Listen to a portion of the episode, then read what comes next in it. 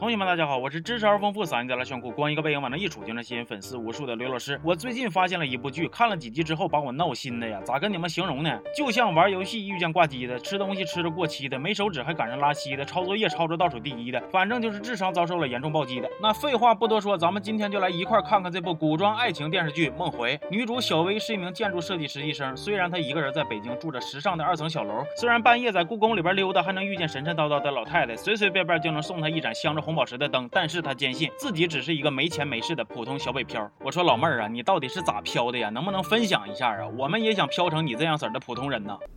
这一天，小薇他家咔嚓就出现了一个清朝的鲜肉，也就是康熙的儿子十三阿哥，他俩就有点时空重叠那意思。但是小薇不懂这个呀，以为闹鬼了呢。咱说碰上这种事儿，正常人要么报警，要么搬家。退一万步说，你找个跳大神的捂着一下，也算是情理之中吧。结果小薇的表现简直要把我尬抽过去了。他冲到了厨房，我以为他要拿刀跟人家拼命呢，结果他他妈揪了根香蕉。我跟你说，你别过来啊，否则我就我就 biu biu biu biu。看到这儿，我想问天问大地，或者是迷信问问宿命，这是一个二十好几、智力正常的女性能干出来的事儿吗？编剧，你是不是分不清什么是可爱，什么是缺心眼儿？更逗的是，小薇在那呜嗷的，十三想让她闭嘴，于是闭嘴。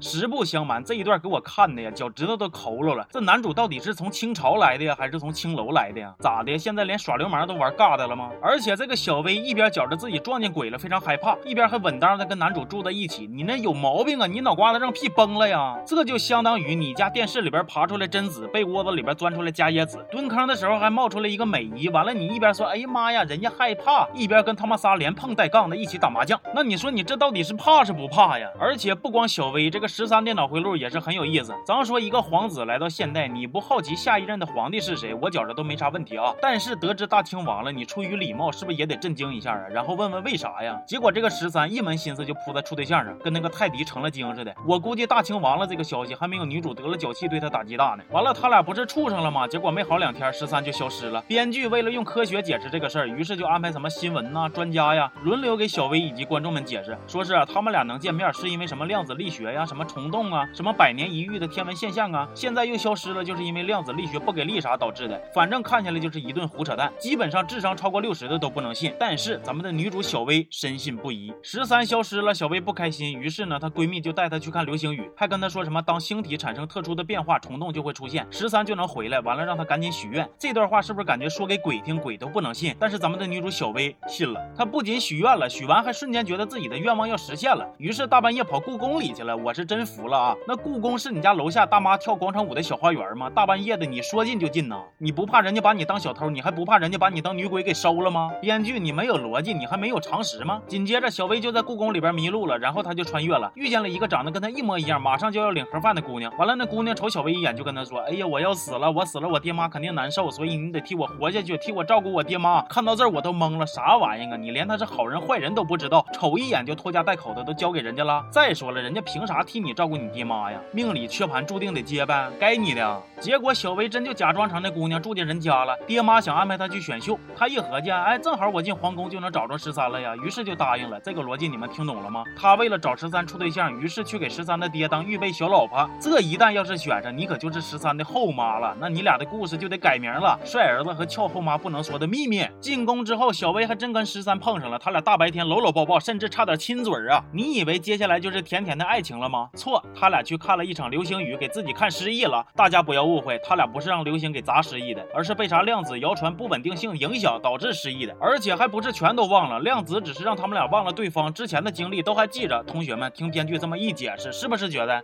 还是被流星砸失忆了比较合理啊？然而更不合理的还在后边，有一个秀女是小薇的朋友，因为点事儿呢，在皇宫里边被人整死了，小薇就要替她伸张正义，整个破案的过程基本上就是在侮辱观众的智商，而且小薇为了纪念自己的朋友，还在皇宫里边给他烧纸，姐呀。这是皇宫，你当是坟圈子呀？咱说一般人这么干，早死八百回了。但是咱们是女主啊，不仅能在皇宫里边烧纸，还能跟皇子一块摇哪跑，搂搂抱抱呢。我估计康熙此时此刻的心情应该是这样式的：我想把这玩意儿染成绿的。然而更魔幻的还在后边，剧里有一段是十三忆童年，那时候他妈死了，然后他就披个被在他妈墓前待着。看这段的时候，我基本上是这个表情。有没有哪个见过大世面的同学给我解释一下，皇上这是把十三他妈埋在哪个荒郊野地里了吗？还是说他们大清的皇陵就长这样啊？后边的全毛剧情更让人闹心。小薇作为一个现代人，知道这知道那，居然不知道老四将来是皇帝，他遇到危险还需要你屁颠屁颠去救人吗？那救人就救人，你居然还去找十四帮忙，你是真不知道十四向着谁呀？还是想让老四快点死啊？你没读过史书，你还没看过《步步惊心》吗？这部剧用八个字形容：如坐针毡，如芒刺背。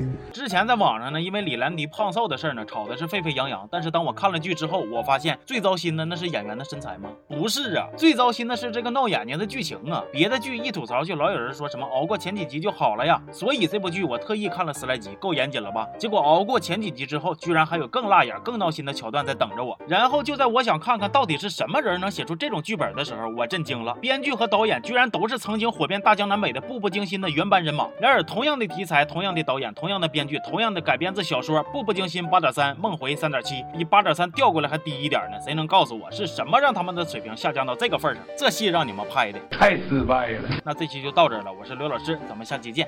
哦，